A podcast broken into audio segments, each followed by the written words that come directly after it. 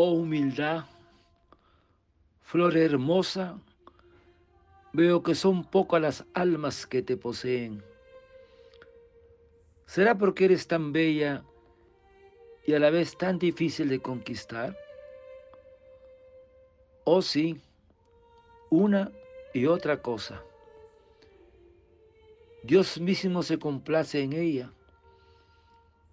Sobre un alma humilde están entreabiertas las compuertas celestiales y un mar de gracias fluye sobre ella. Oh, qué bella es un alma humilde. De su corazón, como de un incensario, se eleva toda clase de perfumes particularmente agradables que atraviesan las nubes y alcanzan a Dios mismo y llenan de gozo su santísimo corazón. A tal alma Dios no niega nada. Tal alma es omnipotente. Ella influye en el destino del mundo entero. A tal alma Dios la eleva hasta su trono y cuanto más ella se humilla, tanto más Dios se inclina hacia ella. La persigue con sus gracias y la acompaña en cada momento con su omnipotencia. Tal alma está unida a Dios de modo más profundo. Oh humildad, arraigate profundamente en todo mi ser. Oh Virgen purísima, pero también humildísima, ayúdame a conquistar una profunda humildad. Ahora comprendo por qué hay tan pocos santos, porque son pocas las almas profundamente humildes.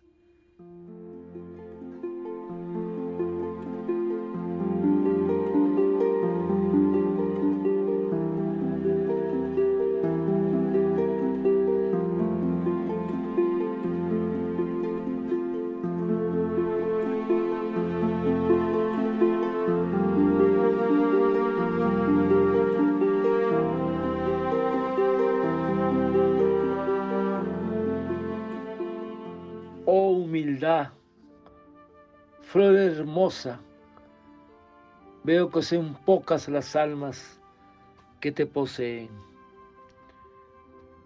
Dios mismo se complace en ella sobre un alma humilde.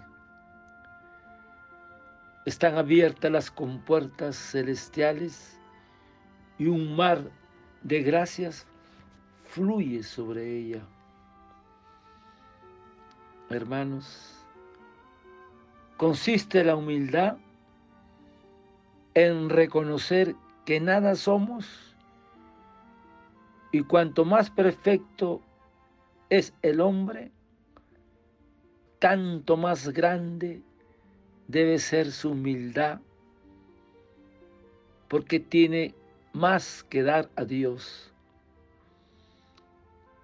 A medida que las gracias nos elevan, nosotros descendemos nuestras gracias, que son los escalones de nuestra humildad.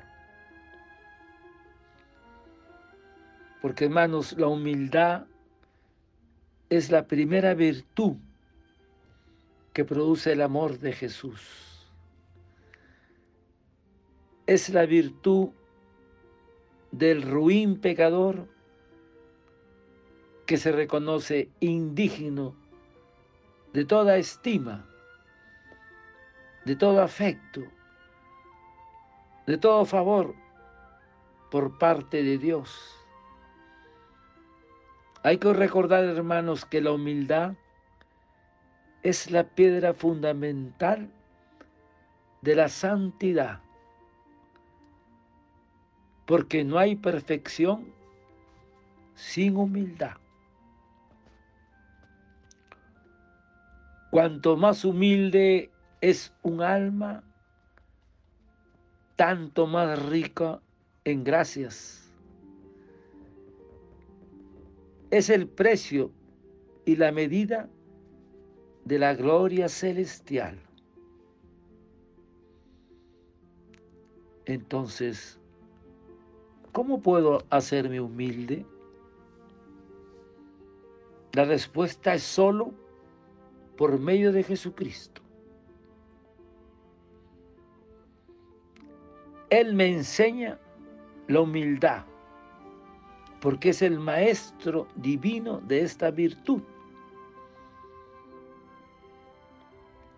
Él nos recuerda, aprende de mí que soy manso y humilde de corazón. Entonces, debemos imitar su humildad. Y aquí está la respuesta. ¿Cómo puedo serme humilde? Primero, humildad en el vestir. Sencillo y común, sin lujos. Segundo, una humildad en el comer,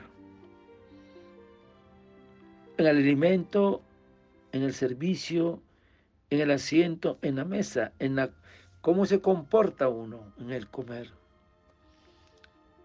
Tercero, la humildad en su vivienda, Jesús en el establo de Belén, en su casa en Nazaret. Debemos imitar la palabra de Jesús, que es sencilla y respetuosa. El tono de su voz, su compostura casi tímida, su andar, se pone en el último lugar. Quinto, Jesús se confunde entre la multitud nunca busca un lugar distinguido, un lugar de honor. No. Sexto, el Maestro Jesús no se glorifica nunca de nada, porque toda la gloria la transmite a su Padre. Niega todo honor y toda alabanza. Hay que recordar estos hermanos. Y séptimo, hasta en sus estados de poder y de gloria, habla Jesús el secreto de ser humilde. Y recordar que la humildad eucarística será en adelante el evangelio de mi corazón, la ley de mi vida y el tesoro de mi amor. Qué importante la humildad, hermanos. Hay que pedirlo al Espíritu Santo. Padre eterno, yo te ofrezco el cuerpo, la sangre, el alma y la divinidad de tomado Hijo nuestro Señor Jesucristo como propiciación de nuestros pecados y del mundo entero. Y por su dolorosa pasión, ten misericordia de nosotros y del mundo entero. Oh sangre y agua que brotaste del corazón de Jesús, como fuente de misericordia para nosotros. En ti confío. Desearte un lindo día. El Señor de la Misericordia te conceda humildad a ti y a tu familia. Dios te bendiga y proteja. Santa Faustina, ruega por nosotros. Amén.